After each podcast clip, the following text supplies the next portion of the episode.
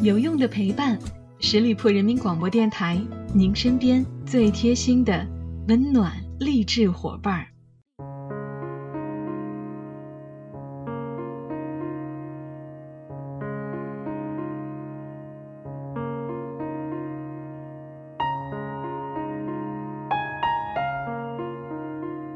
有用的陪伴，十里铺人民广播电台，您身边最贴心的温暖励志伙伴儿。朋友们，这里是小五给您带来的名人风范，我们又见面了。人生的两大悲凉，莫过于英雄末路，美人迟暮。人们见不得英雄走到穷途，回力无天，更不忍美人如日西坠，一天天走向衰老。十二月一号的时候，演员金莎在个人社交平台上晒出了一张她与赵雅芝的合照，并且配文称：“岁月没有带走白素贞，却带走了蓝菲林。”六十五岁的赵雅芝身穿白色外套，并佩戴同色系的礼帽，浅笑俨然，高贵优雅、落落大方的气质超凡脱俗，惊艳了众人，更旖旎了时光。她饰演的仙姿美貌、慈悲为怀的白素贞。端庄秀雅、痴情执着的冯程程，冰清玉洁、有勇有谋的姚木兰，曾经是多少人心中的白月光啊！经典的意义在于永恒。赵雅芝之后再无白素贞，多年以来成为了很多人心中对她的执念。对于无数人心中最美的白娘子赵雅芝来说，似水流年的意义不单单是蹉跎而过，它可以摧毁，也能愈成。只是后者，需要与人的相得益彰。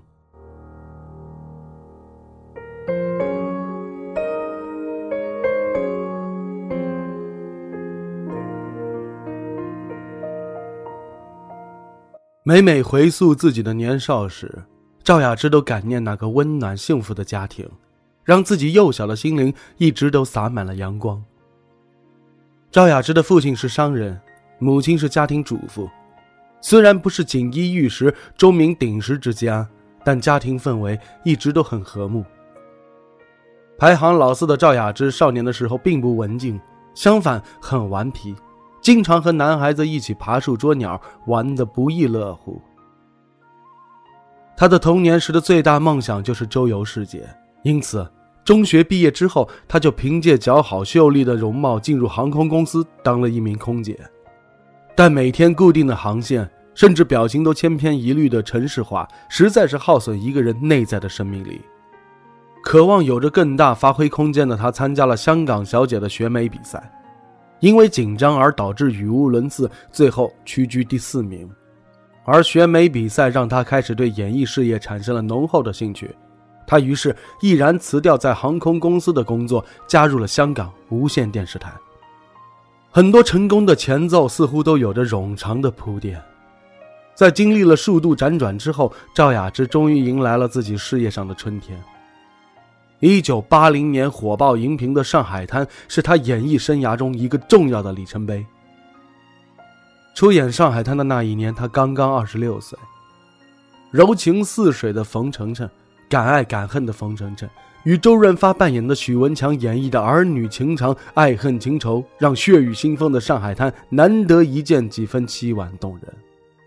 随着上海滩的热播，兰心蕙质、温婉贤淑的赵雅芝一夜之间成为了无数男人心目当中的梦中情人。她也凭借此剧获得了二十世纪无线电视最难忘的女主角之一。高晓松曾经在《奇葩说》的舞台上自曝追星经历。为了能够得到一所工人俱乐部看赵雅芝出演的《上海滩》，当时身上并没有很多钱的高晓松，在瓢泼大雨当中向路人鞠躬讨钱。赵雅芝当年拍《上海滩》的时候，已经是怀着第二个孩子了，在片场，尤其是拍奔跑戏的时候，她格外的小心翼翼。尽管是代孕之身，但她仍然以贴切自然的演技、纤毫毕现的表现力，让冯程程成了永远难以逾越的一个巅峰。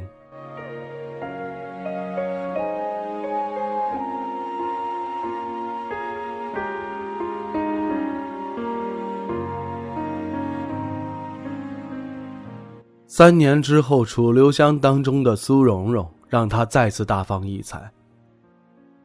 古龙笔下的苏蓉蓉仿佛不食人间烟火，而赵雅芝一出场，人们便觉得明眸皓齿、千娇百媚的她无异于天外谪仙，步步生莲，秋波微转。她由此成为了出演古典美女的第一人选。此前在诸多武侠剧当中的侠女，往往是快意恩仇、除暴安良、义薄云天的硬朗形象，突出了“侠”字。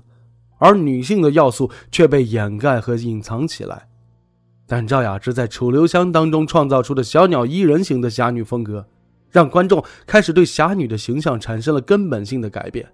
原来侠女也可以柔情千种，也可以娇美万端。如果说苏蓉蓉让她化身为第一古典美女，那么。在《京华烟云》当中精湛的表现，却验证了赵雅芝同样具备出演民国大戏的巨大潜力。彼时，她穿梭在曾家的高楼里，细腻入微地呈现出姚木兰的大义与不舍、坚守与牵挂，把姚木兰从少女时代一直演到了老年时代。赵雅芝丝丝入扣地诠释了木兰性格的蜕变。她的演技。获得了原著林语堂女儿的盛赞。那几年，先后有十几家的台湾电影商争相力邀赵雅芝拍片，片酬高达二十五万港币。赵雅芝成为了当年港台片酬最高的女演员。但一九八七年之后，因为有三个儿子需要抚养，赵雅芝选择暂时从娱乐圈隐退。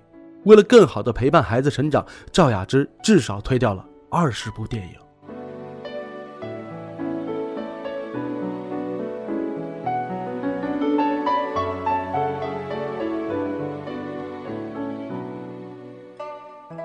赵雅芝复出之后，凭一部戏说乾隆，再次红遍了大江南北。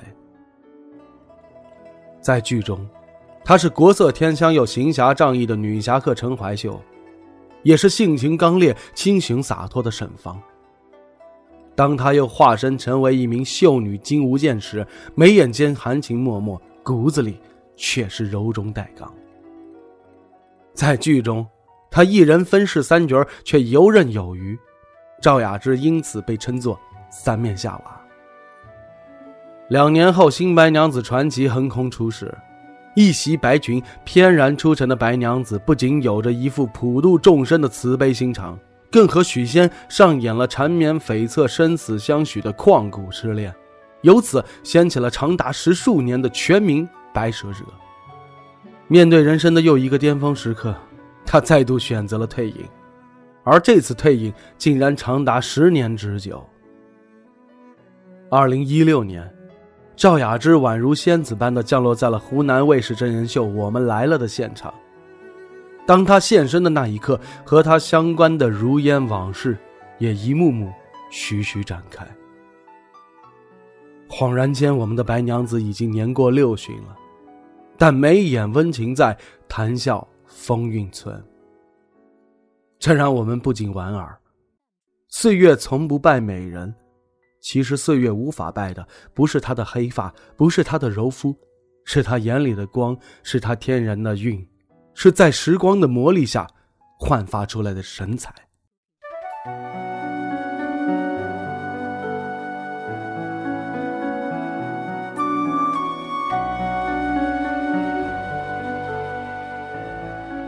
有人说，人的悲剧有两种，一种是命运悲剧，一种是性格悲剧。前者受困于时代、社会与机遇，后者则主要是性格所致。因此，性格可以摧毁一个人，也可以成全一个人。与他同时代的很多女艺人，现在大多已经消失了，有的结局堪惊又堪怜，但她却一直牢牢占据着人们的记忆。没有成为黯然收场的传奇。我觉得这首先是得益于他的清醒与理智，在他人生的诸多选择当中，始终听从内心的召唤，要什么不要什么，泾渭分明；而在诸多事项的排序当中，也井然有序。这就让他的人生一直在他可控的范围内，没有主次不分，没有方寸大乱。在对待感情和婚姻的处理上，他也表现出了最大的克制。虽然是一个情感丰富、爱意充沛的女子，但赵雅芝非常的理性，不让感情任意泛滥，不沉溺于坏掉的婚姻之中，进退自如。中国有句老话说得好：“相由心生”，的确是有道理的。一个心怀怨怼、焦灼、充满刻薄和戾气的人，断不会呈现出温柔和悦之美。乐观与豁达的心态，才能够有助于美的舒展与风韵。正所谓，有深爱者必有和气，有和气者必有愉色，有愉色者必有婉容。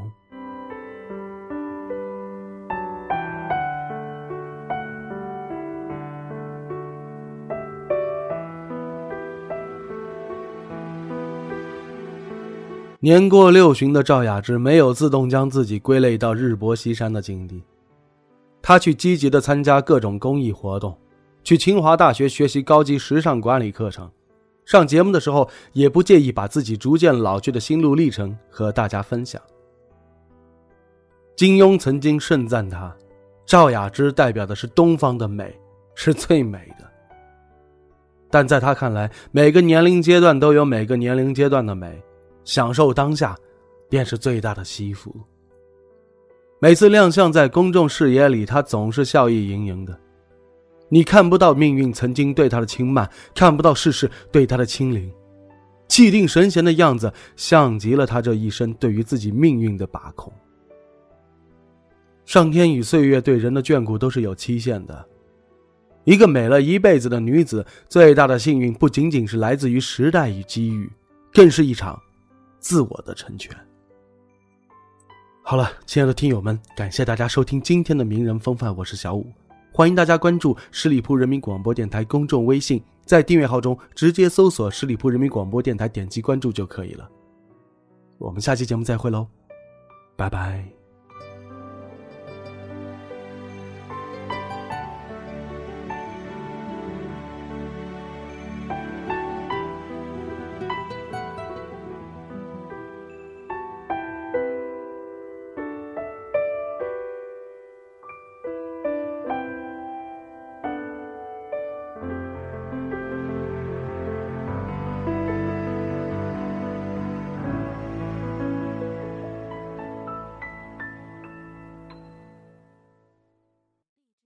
本期节目由十里铺人民广播电台制作播出。